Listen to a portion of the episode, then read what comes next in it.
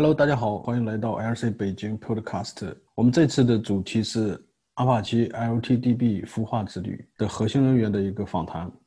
请各位人员介绍一下。黄老师先开始。对，大家好，我叫黄向东，是阿帕奇 LTDB 的初始代码提交者。其实是我最早开始从阿帕奇 LTDB 做写 proposal 开始，一直在参与这个事情。呃，一直到现在，阿帕奇 LTDB 顺利从孵化器毕业。那全程呢都在参与这样一个项目，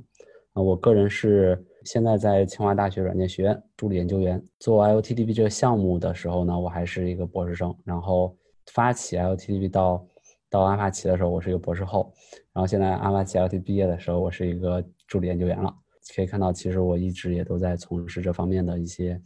不管是开发工作还是科研工作，当然也会基于 IOTDB 做一些项目的工作。这样就是大概的自我介绍吧，谢谢大家。大家好，我叫乔佳林，现在是清华软件学院的博士生，今年是五年级。我是从刚开始入学的时候就参与 LTDB 这个项目开发，然后从刚开始的负责模块的开发，到后来进入阿帕奇孵化器之后，负责一些社区的维护，以及跟这个用户的交流，包括项目的实施，再到阿帕奇毕业。其实我还一直是博士生，博士生还是挺漫长的这个生涯。现在主要负责大家的这个日常的工作的安排。包括 IoTDB 的一些优化的一些思想，建立这个艺术，还有这个呃维护这个 IoTDB 的这个公众号，做一些个宣传，还有技术的分享。好，谢谢大家。嗨，大家好，呃，我是华东师范大学的王伟。然后呢，我现在实际上是在学校里面做开源教育，还有开源研究。对，那今天呢，其实有很多问题，后面可以问两位深度参与到阿帕奇开源项目的两位开发者。我就先介绍这么多吧。Hello，大家好，啊，我叫江宁，然后参与阿帕奇的项目时间比较长，然后很荣幸能成为这个 LTDB 的 mentor。然后我还依稀记得这个两年多前，差不多是两年多，黄老师这个就是跑到那个华为大厦这边，我们一起交流 LTDB 相关孵化相关的一些事情。然后很高兴这个 LTDB 能够顺利孵化成为阿帕奇的这个顶级项目。今天的话，可能我们也会就是 回顾一些以前的一些点点滴滴吧，也希望能帮到就是参与到阿帕奇、贡献到阿帕奇科研基金会的这些项目，给大家介绍一些我们的一些成功经验嘛。大家好，呃，我是李建胜，是一名科研播导师，是 LC 北京 Podcast 的联合主持。今天我也会带来很多问题，帮助大家去问两位的传说中的很神奇的人物。那我们现在开始。先先交给王伟老师的问题吧。好的，我我本来想后面再问的。对，那如果是先问的话，其实那我们最感兴趣的还是呃 L D D B 的这个发展历史吧。我想再先了解一下整个发展历史，就是你们从最开始为什么来做这个项目，并且把它做到阿帕奇里面去。嗯，你们是一开始就有这种想法呢，还是做的过程当中觉得它应该是成为一个非常优秀的开源项目，然后呢放到阿帕奇里面去？就是最初的这个 motivation，它是什么？谢谢王老师的问题。首先呢，介绍 IoTDB 的这个它的 motivation 之前呢，我们先写一个 abstract，简单说一句 IoTDB 呢其实是我们现在去用来设计出来是去管理这样的工业物联网数据的一个数据库。所以先打一个广告，然后接下来我再进入主题。那我们其实。我们实验室啊，是呃很早一直都在关注于这个工业中的这些数据管理的问题。呃，我是一二年到清华读博士的。我其实，在刚入学就被派了一个任务，是当时去做三一重工，跟就湖南长沙那边去去做一个三一重工的他们的这个设备的他们监测到的数据的一个管理。其实和现在 LTP 遇到的场景就很像。当时呢。就在用卡三座，阿帕奇卡三座这样的系统。这个事儿呢，就首先呢，让我跟跟阿帕奇的这样一个 data management 方面的一些 project，就是一些项目开始就是结缘。那我们实验室呢，整体上也其实是在做，就是在做数据管理方向啊，和以及包括现在在做基于数据管理方面的这个分析啊等等的工作。在用阿卡三座这个期间呢。我其实博士生呢，花了前前两年啊，前两年我都在我的主要工作就是读卡三卓的源代码和看看项目中到底该怎么把卡三卓用的最好，然后当然以及科研中找到如果项目科研就是实际中遇到了一些问题，有没有需要从算法上做一些创新的，来去找到一些能写 paper 的东西。但是做这个过程中，虽然包括把卡丹州源代码给读了，感觉后来感觉用卡丹州有点力不从心。卡丹罗在中国一直都没有在国外那么火，它的整个社区里面的中国的中国的声音啊，就是也很少。而且当时呢，我们对开源也没有一个很清晰的认识，就是怎么加入开源，或者是没有很清晰认识。所以我们发现，我们其实有一些想法进不到卡丹罗里面，卡丹罗里面的一些想法，我们也不能很很好的理解。那一直这样的事情一直发展到一五年，我们基于卡丹罗去做了一套，其实可以理解成 IoTDB 的前身的一套系统。当然最后我们放弃掉了那个全部从头来去做 IoTDB，考虑到既然已有些东西搞不明白，我们是不是？而且我们已经有一个更好的想法了，我们能不能把这想法给实现出来？这是做 IoTDB 的原因。为什么要去开源呢？其实有两个事情，一个是其实我们说。IoT 这样一个数据库来说，高校的这个队伍啊，就是学，其实我们每年能投进来十来个学生去做，但是你想把一个数据库做到产品级别，十个人是远远不够的，二十个人远远不够的。你即使把数据库的核心给做好了，它要能用起来，它是需要生态的，这些都是高校会欠缺的。我们也不会去招几十个人去去做这件事情，体制上也不允许。所以这个时候呢，我们就想，那我们来去做。把核心先贡献出来，然后让更多的人来添砖加瓦，把这些事儿给做起来，这是一个原因。其实原因有很多啊。然后第二个，我们从高校的角度来考虑，因为清华在一六一六年附近再去提要去建设叫国际型人才，所以我们也在去考虑怎么让这些学生能不是去只和书本上或者是老师们的手里的一些项目去锻炼他们。而是让他们能去拓宽更多的视野，去接受一些更多的这个训练，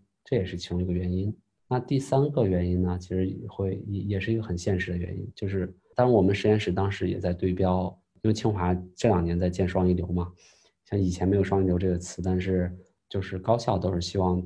向着 CMU 啊、Berkeley 啊、MIT 啊这样的目标去看齐。其实你可以看到国际上 Berkeley 的 ResLab 他们出做出了 Spark 这样的系统，其实。一定程度上，至少是让大数据这个航线啊有一定的这个方向性的偏转。那我们我们说，我们在工业领域，工尤其是工业数据管理领域，已经从我的导师就开始在做这些方向，包括我的导师的导师，其实也是在做工业方面的一些东西。这么几十年的积累和我们自己的一些方法上的一些新的想法的产生，我们能不能也做出来一些有世界影响力的东西？那有世界影响力的东西，就像这个习主席说的啊，就是不是只写 paper 的。那我们其实希望能做出来一个让世界上的大范围的人都能去用的一个东西。那这个也正好是跟开源的这样一个，或者至少跟一个 free 的 software 是不谋而合的。那这些原因合到一起呢，促成了我们去考虑说，那就以开源的模式去做。开源模式去做，又涉及到了为什么选阿帕奇。现在很多个人吧。或者是一些科研院所啊，他们也会把自己的一些东西放在 GitHub 上，说自己是开源了。但是其实，其实即使他会有一些 star，嗯，但是你会发现他跟这些基金会去去管理下面的项目很不一样的，就是那些开源项目很难，你很难保证它能可很可能很多人不敢用，原因是因为它的这个维护机制是不存在的。那我们也想考虑说，进到阿帕奇，学习阿帕奇的这个对项目的管理机制，然后让 IoT 真的能变成一个产品级的东西出来，大概是这些东西。好的，那个谢谢黄老师啊。那我这边其实从那个高校的角度，其实有比较现实的一个问题啊，就是其实要在高校去做开源项目，对，那其实和我们现在国家高校的这个体制，其实也是有非常大的一个联系的。对，因为我们知道，像特别您也是青年教师了，对你应该也会在那个直升晋升这一块和你现在从事的事情，其实也会要去做权衡嘛。对，那我相信，即便是清华大学的话，那现在你要去拿 funding，你要去晋升的话，其实，呃，我相信还是会看一部分论文的这些工作。对，那我也知道，其实高校里面做系统这件事情是一件特别难的，而且它不是仅仅就是你们现在做的事情，不仅仅是做系统方面的研究，对吧？系统方面的研究本身论文其实也已经很难出了，而且你们是要做实际的系统，是这种真正在工业界里面能够用的这种系统。对，那那我想知道，就是你们现在你们实验室也好，或者是你们学院系也好，是怎么去平衡这件事情的呢？就是你们在去拿 funding 和你们去投入这么多学生去做那个开源项目的这个之间，他们是怎么去平衡？因为很多学校，即便包括我自己在自己所在的学校，其实它是一个非常大的一个挑战。然后您说这个很现实，其实这件事对学生也同样是困扰，就是很多学生现在大家 Triple AI 啊什么。这些发发 paper 发的很很嗨的，其实像您说的，做系统的 paper 本身就挺难发了。那做系统其实就更就是做纯粹做一个偏更偏工程的系统就更难发 paper 了。我我先说一下这个从学校的角度来说，那确实虽然国家现在在提倡说破五维破四维，而且学校也在做改革，但是这个事情绝对不是一朝一夕的。而且改革的这些评委啊，不管是审方定审基金的，还是说这个审你的这个职称的。他们这些人的观念是否改变呢？它都是需要时间的。只能说国家的这个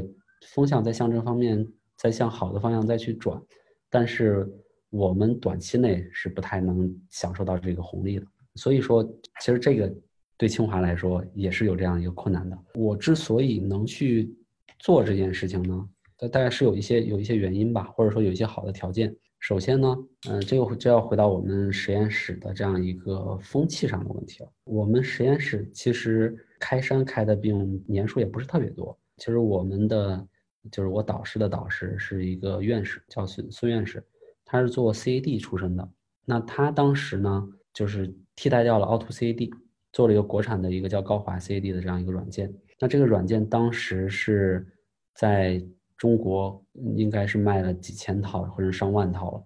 大概在九十年代啊，九十年代到零零年初吧。所以其实孙老师之所以被评上院士，这这也是他的一个很大的一个成果。可以看到，当时那个年代，他其实就做出来了一套能干掉 Auto CAD 的这样一个软件。所以从他的角度来说呢，嗯，当然孙院士也是我们软件学院的这个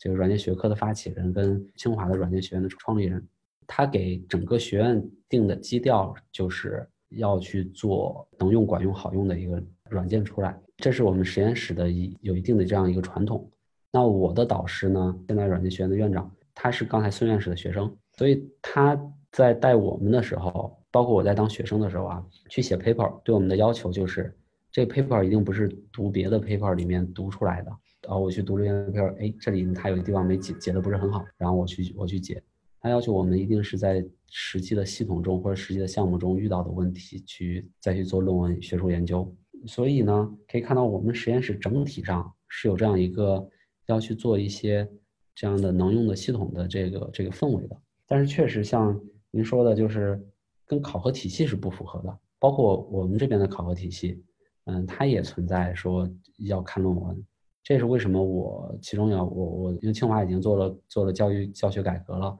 那我留的是研究系列，而不是教研系列的一个原因。那当我们学院里面也有一些，也有一些老师是发 paper 大牛，然后做的工作稍微离落地稍微远一点点，这样的老师也是存在的啊。因为，嗯，毕竟大的这个潮流和改革体系是这样的。那我之所以能去做，能去坚持去做 LTV 这样一个东西，一方面是个人兴趣啊，就是我个人也觉得写 paper，你咱们写咱们去发 paper 都都知道，比如说。三十号要是待的烂，那可能我前面去写 paper，然后二八、二九、三十这几天就通宵的去改论文，一直改到待的烂的前十分钟把把这个论文交上去。做实验的时候呢，大量的这个呃数据是为了让这个 paper 更好看，去展现你的好的一面。然后呢，还要个我很不喜欢的就是这个这他们叫文人相轻嘛，就是你为了让自己的这个东西感觉很强，你要想方设法的去找别人的毛病。然后去说别人一两句，别人的工作有什么不好不好，那这个事情其实很无聊，所以我我并不是很喜欢写写论文。不过这当然也给我带来一个坏处啊，就是我对 paper 的这个锻炼就会稍微少一些。所以我自己的个人志向其实就是比较想去做这样一个系统。那正好实验室有这样一个传统，那我的导师呢其实也很支持我去做这样一个事情。那可以看到我现在。青年教师，但是我的我们现在实验室里面去做 IoT 开发的学生，呃，应该有超过十，最多的时候有十八九个，现在大概有十四五个。这些学生全都是我们我导师他的研究生和博士生，可以看到他对这方面的投入是非常大的，因为他他也认同，就是说必须只有真的做出来一个被市场认可的东西，它才是一个能有长久生命力的东西，而不是一篇引用很高的论文。我们说十年磨一剑，当 IoTDB 如果真的做到了像 Spark 呀，像其他的一些。当你想到时域数据管理或者物联网数据管理的时候，你的第一反应就是 IoTDB 的时候，我们相信你至少也能写出来一篇 paper。那这篇 paper 一定是一个高引用的论文，其实是在未来的一个做这件事情的一个一个好的一个副作用。其实你不现在不要去想这件事情，但是未来一定会有的。嗯，比如说啊，我在博士期间，我的整个博士期间我是没有拿任何的奖学金的，因为我们当时的奖学金评定就是看论文。虽然我的论文是能毕业够毕业，但是。我我的论文是绝对是没办法跟那些经常去全时在写论文的人去 PK 的。然后，现在清华在改革啊，一会儿嘉玲可以讲一讲。到他这个年代之后，可能就就能拿到奖学金了。在我博士后的时候呢，其实我们清华当时博士后是有水木学者的，水木学者是清华的一个水木学者一个计划，呃，一年三十万的博士后的，除了正常工资外还有三十万。王老师，您应该能清楚这个，其实博对博士后待遇是很高的。那这个呢，我也没有申请，因为。我知道当时那个年代申请的人一定都是 paper 很强的人，所以，嗯，怎么说呢？选择这一条路，我经常有时候会自嘲啊，就是，就是整个博士生活，包括博士后生活，包括到现在的这个呃青年教师的生生活，都是一个 hard 模式，就自己选择了一个一个地狱模式在在前进。但是幸运的是，我有这样愿意支持我的这样一个院长去做。虽然我在学校里面呢，可能在在主流的评价上啊，大家会觉得和主流评价不太符，但是学院还是比较挺的，力挺做这件事情的，所以一些资源会有些保障。第二呢，国家确实政策上在发生变化。那去年呢，我也评选上了这个通信学会的这个青年托举计划，这个评选机制也在发生改革，再去注重去做一些实际能落地的东西，注重你不仅仅是。只有 paper 这样一个考核体系，那所以可以看到啊，其实路是很苦的，但是这个未来是比较光明的。就我大概先说这么多吧，嘉玲，你看有没有什么补充的？好的，那个我就来以自己亲身经历补充一下，就是做系统对于我一个博士生来说啊，其实是影响确实是很大的，也就是在读博的这个过程中。那首先说说我为什么想读博士，或者为什么想来东哥这个组来读博士。因为我在本科的时候，我的爱好就是写代码，就是调试一个一个比较大的系统吧。在调试过程中，然后最后等到这个系统上线，或者支持一个用户的这个需求或者使用，这个过程我感觉是一个非常快乐的过程。但是那个时候的做系统，其实也就是搭一个网站，然后后台搞一个数据库，基本这样一个比较传统的一个网站的这么样一样的架构。所以那个时候我做完那个东西，虽然感觉到很快乐，但是对这种。架构用别人的系统其实是不太满足的。那个时候我的目标是想做一个更大的系统。那个时候其实还对系统软件没有什么很深的理解，不知道什么是系统软件，什么是应用软件。所以那个时候我读博士的第一个目标吧，或者主要目标，就是想做系统，学怎么做系统，然后做一个好用的系统。抱着这个想法就来到了这个清华，正好有经过这个学姐的介绍，跟王老师。见了一个面，然后聊的过程中呢，发现王老师对这个系统这方面还是很关注的，而且王老师整个这个生活的这个状态啊，包括精神状态，都是很让我向往的，就是每天都很这个积极吧，算是有一个目标，很明确的目标，所以就来这个这个组来读博士了。读博士呢，其实刚开始来的时候啊，发现清华大学的这个博士要求是要要达到这个六分，就是 CCF 这个。发论文，A 类是五分，B 类是三分，C 类是一点五分，大概按这个标准是六分才能毕业。当然进组可能半年到一年就发现了，其他组的同学可能大部分时间都在写论文、读论文，而我们的大部分时间都是在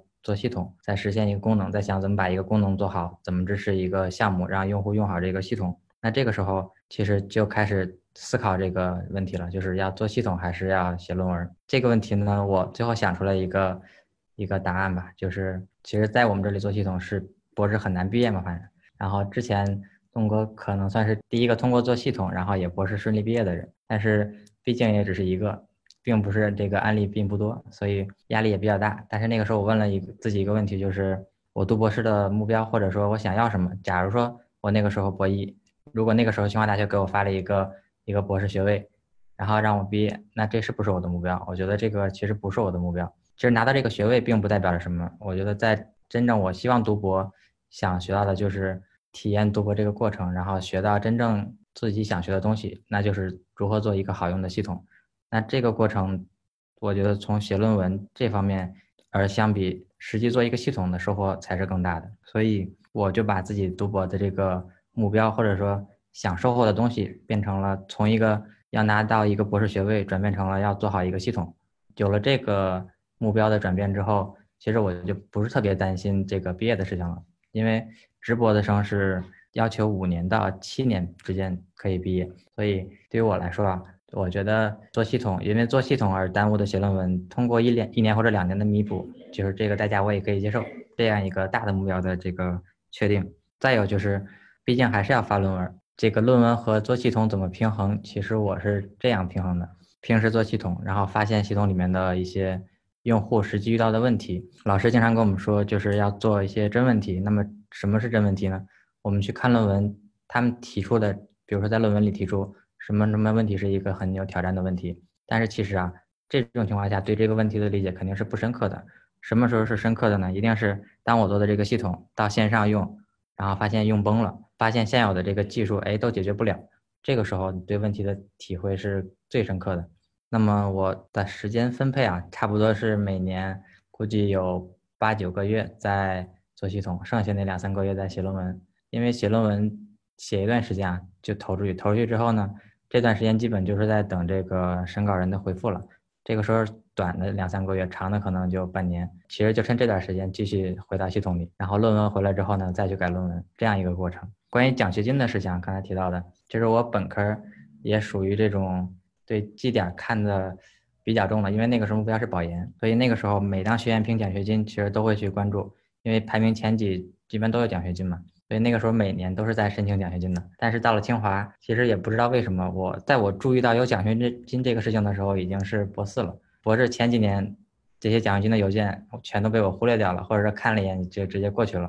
为什么在第四年开始关注的奖学金啊？因为也就是去年我们奖学金的这个。评审规则发生了一些改变，从原来的这种看论文加分，然后评级做排名，转变成了这个考虑这个项目的贡献，而项目的贡献有很大一部分就是来自这个开源的这个项目的代码的贡献。所以这次改革对我们实验室吧，或者说对整个学校所有做系统的人来说，其实是看到了一些希望，就是学校在这方面发现，哎，我们也可以申请一些这个这些奖励了。也可以通过做系统给更多同学带来一个榜样的一个作用，这其实对我们来说其实是一个很好的事情。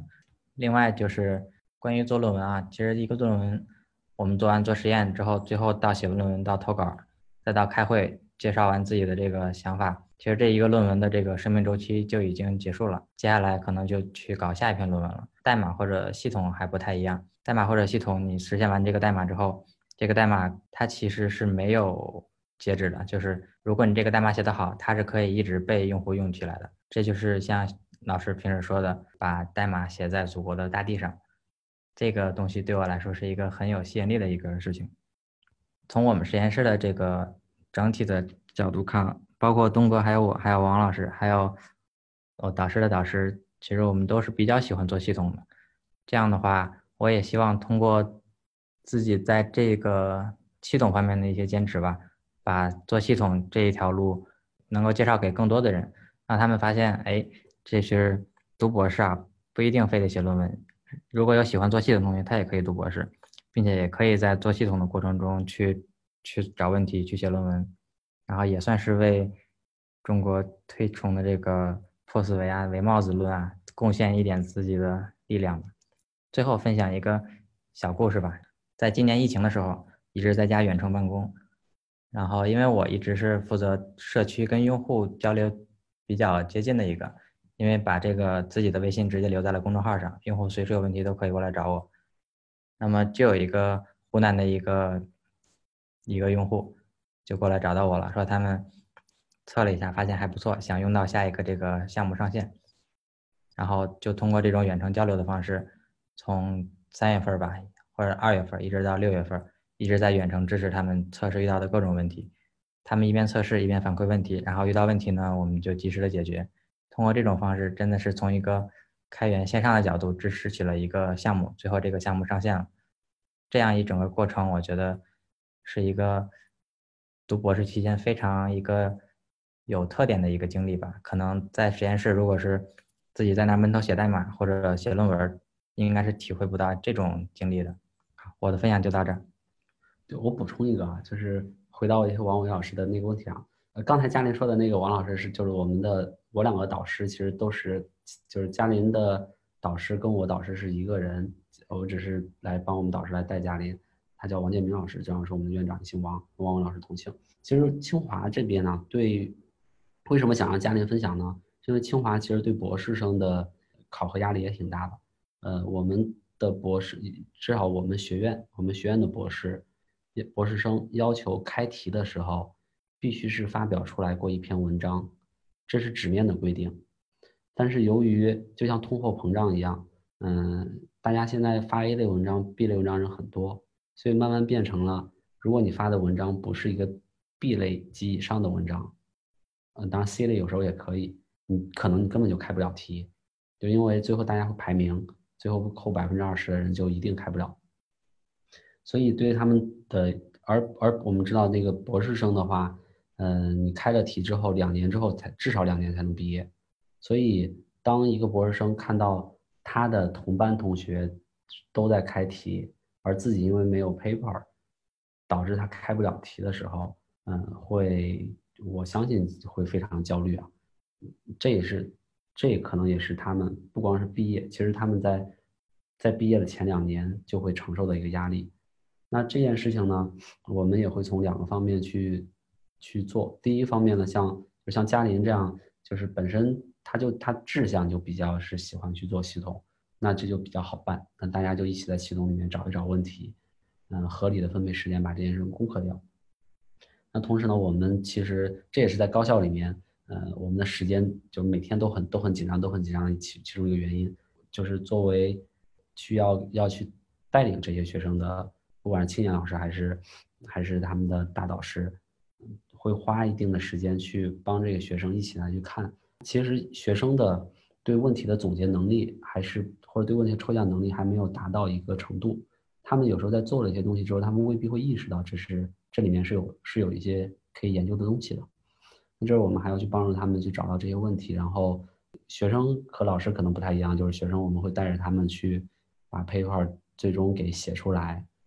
由于我们投入的时间确实不如那些纯做 paper 人多，我们很难写出来一些 A 类啊或者顶级的 paper。但是，嗯，至少我们会要想办法去帮助这些学生，保证他们的这个开题和将来的毕业的论文数量是要达到的。所以我补充这个啊，其中一个原因是不要将来万一有一些大学生听到了咱们的 podcast，然后结果不来我们组读博了，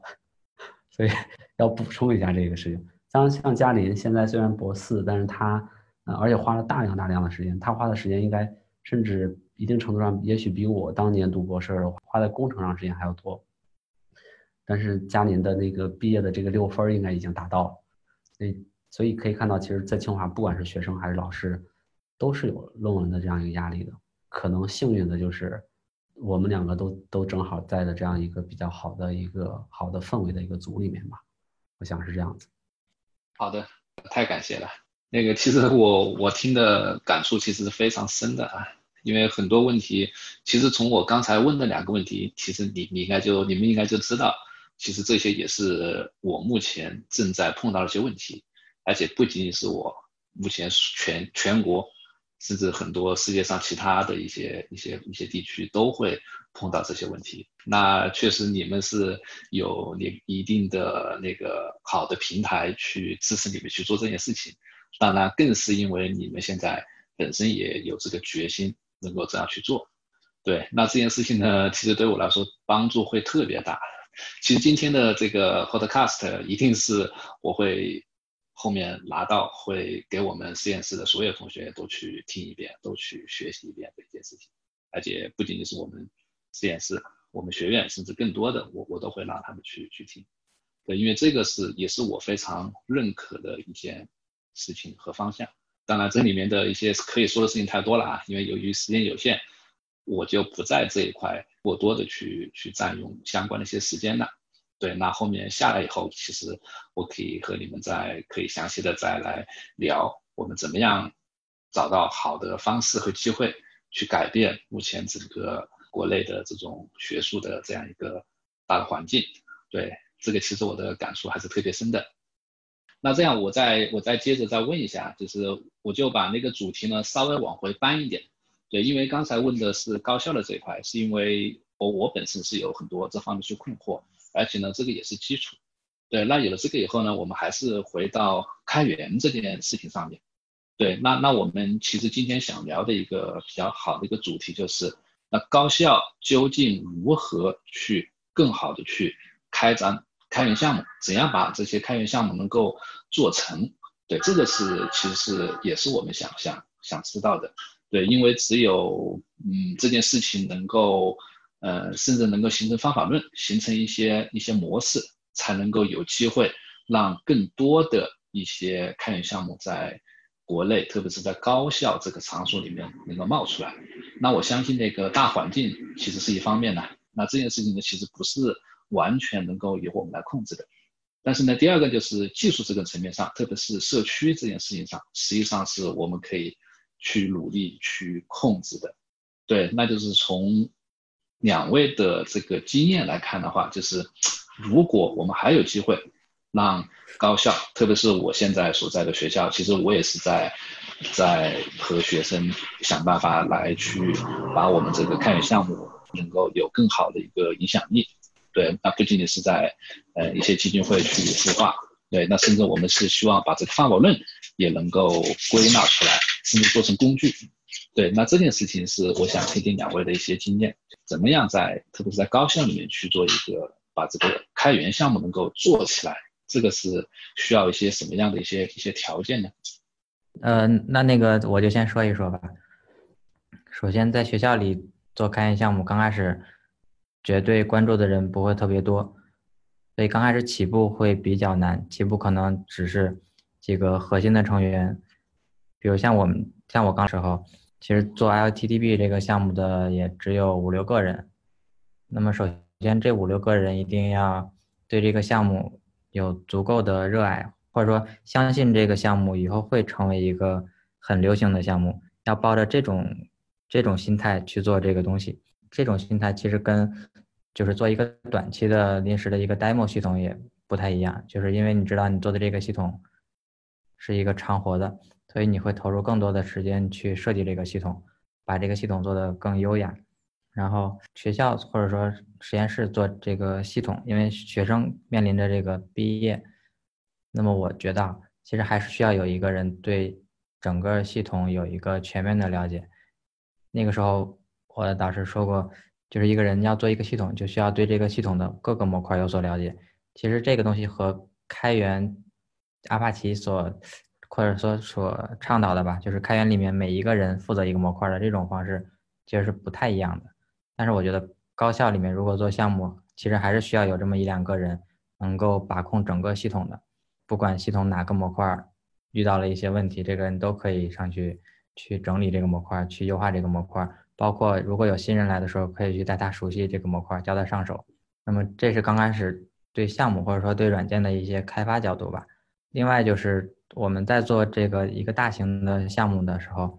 经常会对这个系统代码进行重构，觉得也是一个很有必要的一个过程。因为重构就说明这个时候你意识到了之前做的这个系统的这个模块可能设计的不太优雅或者不太好，所以重构就会使得你这个整个系统看起来越来越清爽。而这样的话，当一个外来的一个社区的人，可能他刚开始看到这个项目，随便浏览一下这个代码结构。发现哎，这个包定义的很清楚，代码看起来很清爽，那么他可能就愿意参与这到这个项目里。这个是就是软件研发的角度吧。那么另外从宣传的角度，我最开始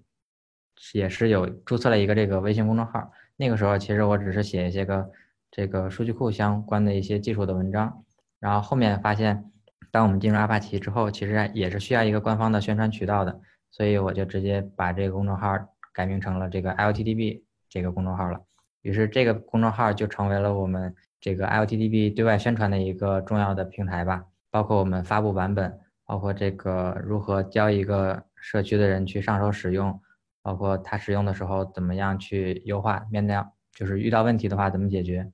这些东西其实都需要有有人去，不能说全时吧，因为学生不可能全时的做这个宣传的工作，所以我一般利用周末或者。假期去写去写一些这个博客，因为本身我是喜欢写这些博客的。写完出去之后，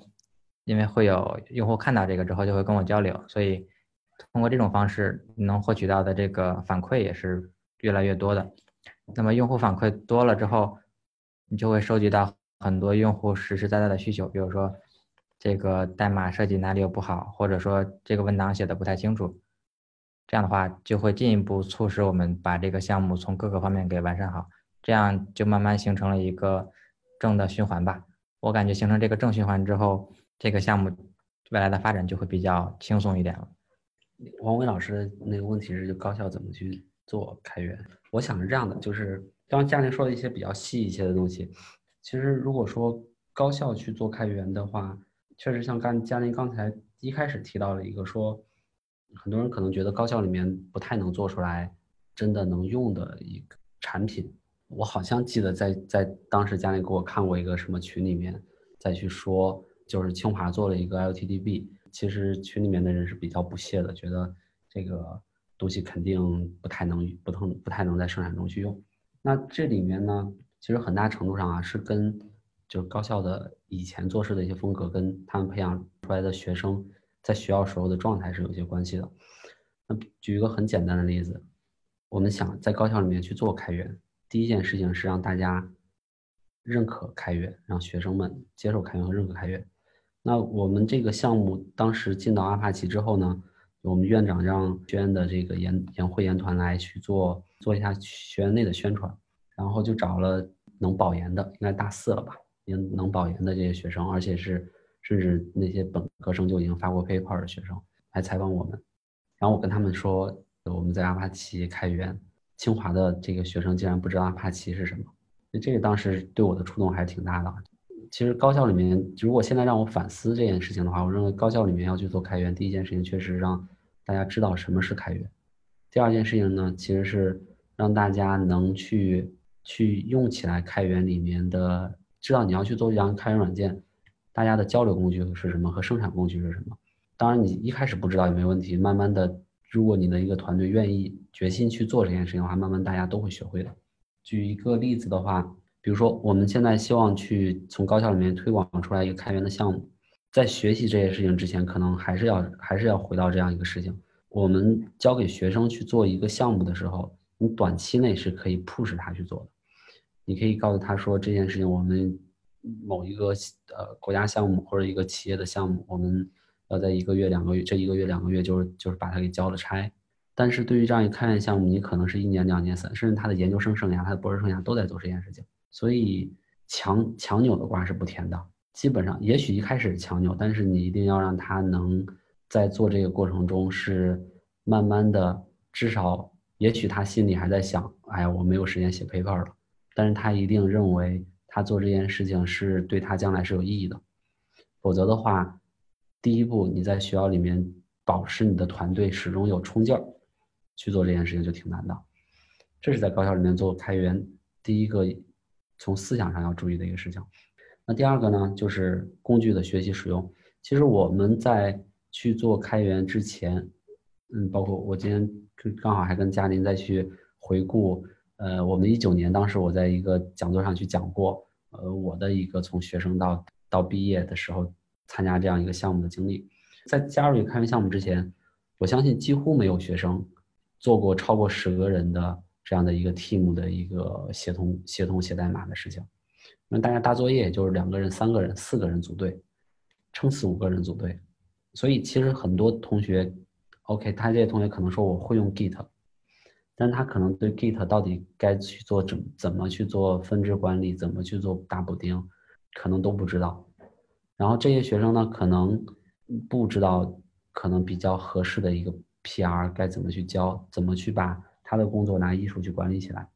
他去写了一段代码，这段代码 UT 到底有多重要？虽然咱们都上软件工程这课，都上项目管理啊，或者是软件测试的课，但是就像嘉林在在前面大概半小时前分享的，你不去亲身的经历过线上的系统崩溃，你是没有一个很深刻的体会的。所以你让这些学生不仅要学会 Git 怎么用，学会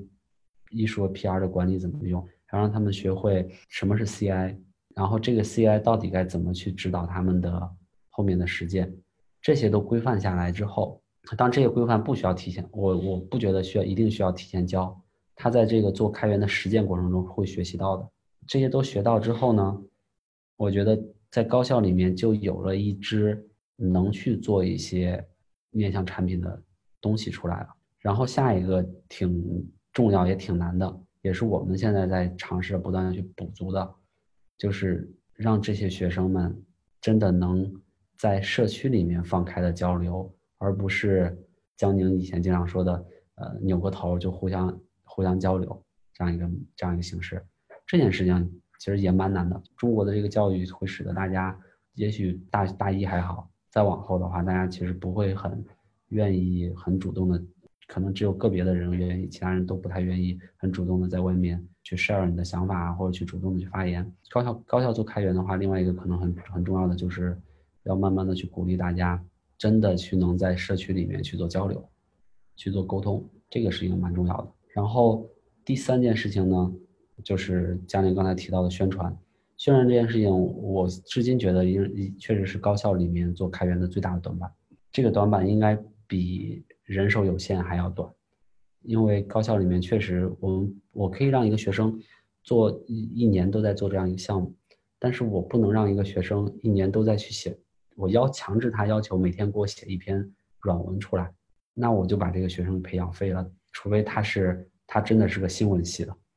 那我让他去每每天去写一篇博客，去写一个新闻稿，去写一个宣传稿是 OK 的。但是他是软件学院的学生，我们不可能去让大家去花精力去写去做这样宣传的。我们也没有这样的方定去在实验室里面专门去雇一个做宣传的人，所以这是跟一些企业去主导的这个开源项目很不一样的。那这里面呢，一方面呢，确实老师啊或者这个项目偏偏管理层的人要要抓住机会去去分享，去去宣传。第二呢，嗯，也很幸运有嘉林这种自身对这个有一定的爱好，他他会自发的去做这件事情。那这也是比较幸运的事情。然后最后一个就是高校如果想把开源项目做好，肯定离不开实践的实际项目去磨练的。虽然我们认同一个项目的设计是很重要的，但是这个项目如果你没有在没有经过这个所谓的呃这个烈火考验啊，真金白银的这个实际的在线上去去打磨，它可能真的永远只是一个 demo。也许你只是一个。比较鲁棒的 demo，但是你还是 demo，所以高校里面不管从思想上、大家的工作模式上、这个宣传上，还有这个最后的这个项目上，因为你不是一个企业嘛，你没有，你可能不去考虑过多的营收工作，或者你不会去有专门的商务去跑，但是还是要花一些精力在项目。这个项目的目的是验证你的这个软件和推广你的软件，这四个方向上可能都要努力，有可能从高校里面去。做出来一个真的能用的这样一个，也许它不仅仅是开源软件了，就是能用的一个软件出来，这是我个人的感觉。对，以上就这么多。好的，谢谢，谢谢两位，同样也是感触非常多啊，很多问题其实也是我们现在正在碰到的。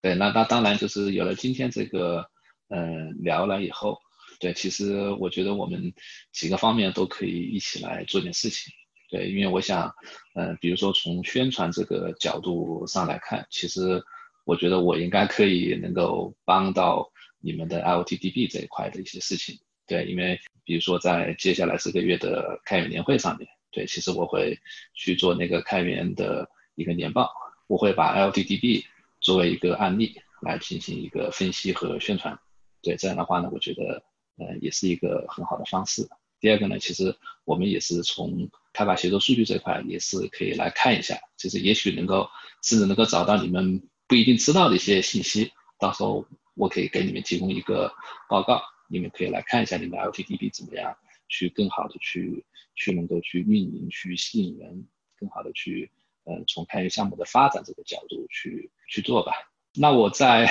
我再接着再跟一个小问题，就是你们现在就是在做开源这一块，你们的主要的一些协作工具或者是协作的模式，主要也有些什么呀？因为我知道像 GitHub 肯定是你们会日常会去用的。那在聊天这一块是用什么工具？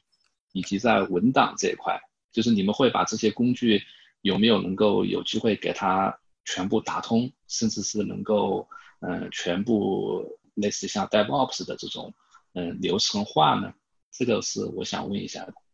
全部打通这个东西还其实还没有实现。我们现在基本上是，首先一个想法的产生，一般是社区人会在那个 Jira 上做记录，我们用 Jira 去管理的这个就是项目要做的这个这个方向吧，或者一些功能点。我们一直没有用这个 GitHub。去管理这个想做的功能点，是因为这 GitHub 还是想它的艺术啊，还是想收集用户反馈的一些问题。如果我们把大量的想做的功能点堆上去，到时候可能会忽略了一些用户提的一些一些问题。这是关于 GitHub 还有艺术的 Jira 的使用。另外，我们有一个这个 Confluence，这个上面呢，我们现在也在维护，就是这个一些个设计的思想或者一些设计的文档。这样的话。Jira 的这个艺术和这个 Confluence 的文档，这样就对应起来了。这个文档写到这个 Confluence 上之后呢，其实因为阿帕奇最终在邮件列表里交流嘛，所以最后其实会自发的去往邮件列表里发一个，就是我提了一个 PR 或者写了一个文档，大家可以来一起评审一下，基本是这样一个模式。对，因为因为这个里面涉及到你们刚才提出的一个痛点，也是我们现在在碰得到的。就是怎么样能够让同学还有老师们能够公开的去交流起来，而不是回个头或者是面对面的就把这件事情给解决掉说了。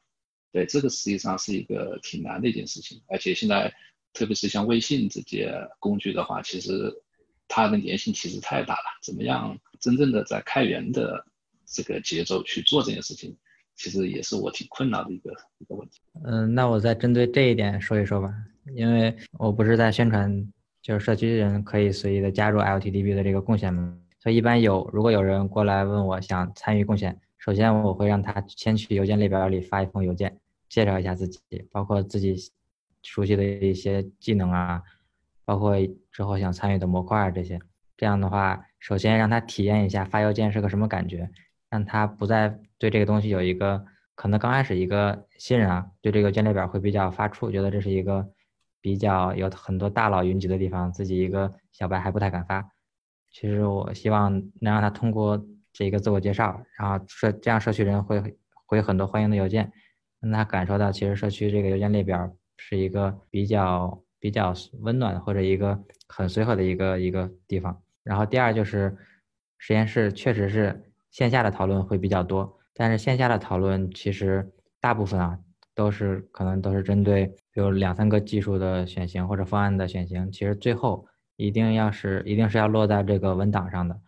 那么有了文档之后，我其实我会主动去提醒他们，或者说要求他们吧，写了文档之后上传到这个 Confluence 上面，然后去邮件列表发邮件，基本上是以半强制的方式去要求他们去做这个事情的。简单补充一下，这件事儿确实挺难，而且我们也在不断的去尝试着去去去改革我们的方式，让。大家能更主动的去做这件事儿，就像嘉玲说的，讨论这件事情呢，就是尤其大家在一个屋子里是不可避免的线下讨论的。但是现在呢，一一方面我实验室内部也有压力啊，第二呢，我们自己也感受到，当你现在的这个软件的这个生命周期越来越长之后，它将来要它要老的版本要服务，未来新的版本还要不断迭代，讨论决定的那些决策是一定要形形成文档的。那这件事情呢，就是我们就讨论完之后，嘉玲会去盯着学生们去。把它给文档化，然后文档化之后呢，我们以前还是放在我们内部有一些就是不公开的，就有些讨论我们放在我们不公开的，呃，类似 Confluence 的一个这种协同平台上。后来慢慢呢，我们就是有一些企业的用户也加入了这个社区里面，而且他们也在投入的去对 l t 做贡献。后来我们就开始尝试把我们内部的一些讨论会嗯，正好今年这种疫情情况，变成了一个线上的，就是我们虽然在线下讨论，但是也会把他们邀请进来，让他们在线上去听。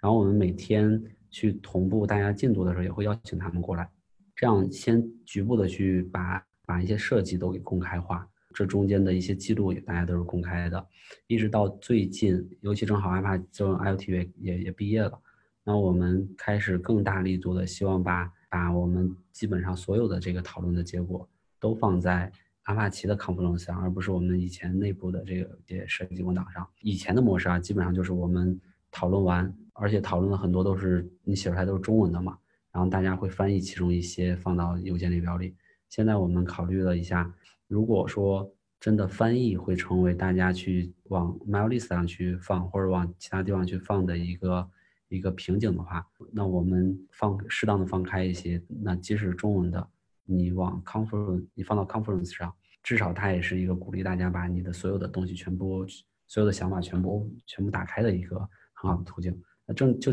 前几天，我们刚把我们的 conference 做了一下梳理，之后呢，我们会就更多的把这些，让我们的设计设计文档也管理的公开的也管理的更规范化。组里面用的最多的还是微信，就是微信和钉钉啊。当然，我们的微信现在基本上不是实验室的同学互相弄，我们有我们会把一些非常活跃的开发者，就不光是清华内部的，有有好多企业的。就我们除了有一个用户群以外，还有一个开发者群，大家会在这开发者群里面直接去讨论一些事情，一些结论的东西呢，我们当然还是希望它回归到呃邮件列表里。这个事情，我觉得呃我们鼓励邮件列表，但是虽然我也不是很喜欢在微信上，我烦微信不好的地方在于它的很多资料不能保存很久，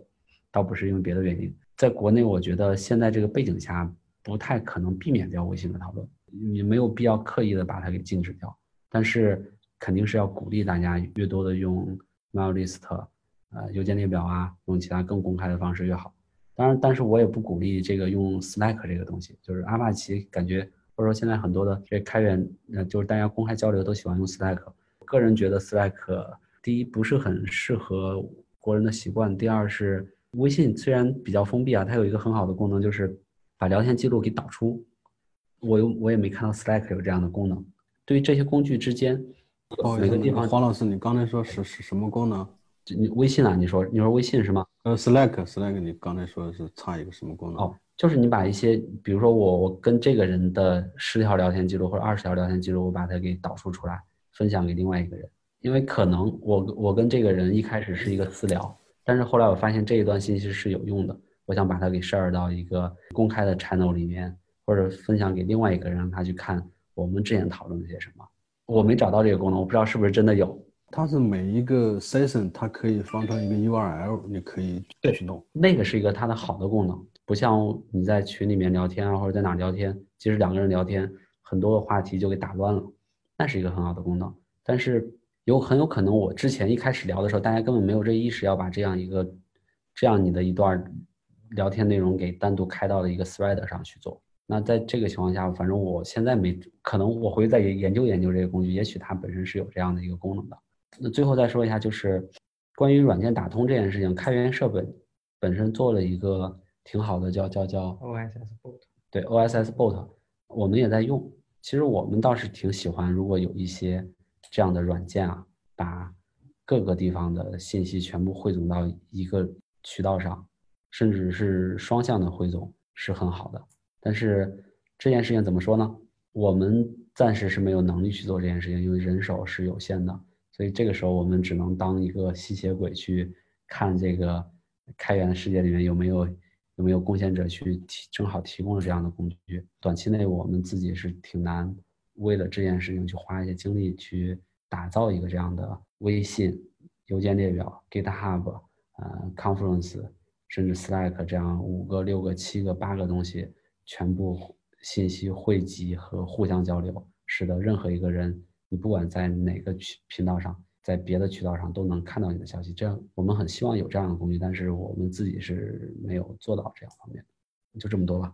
好的，好的，谢谢，谢谢。其实我我的问题也是有比较强的那个目的性的。对，其实我我们现在其实就是想做类似这样的工具，来帮助开源项目还有社区。当然，我们这个工具本身也会以开源项目的形式来去做的。我是不认同这个。通过这种工具的方式或者是你想把这个东西打通。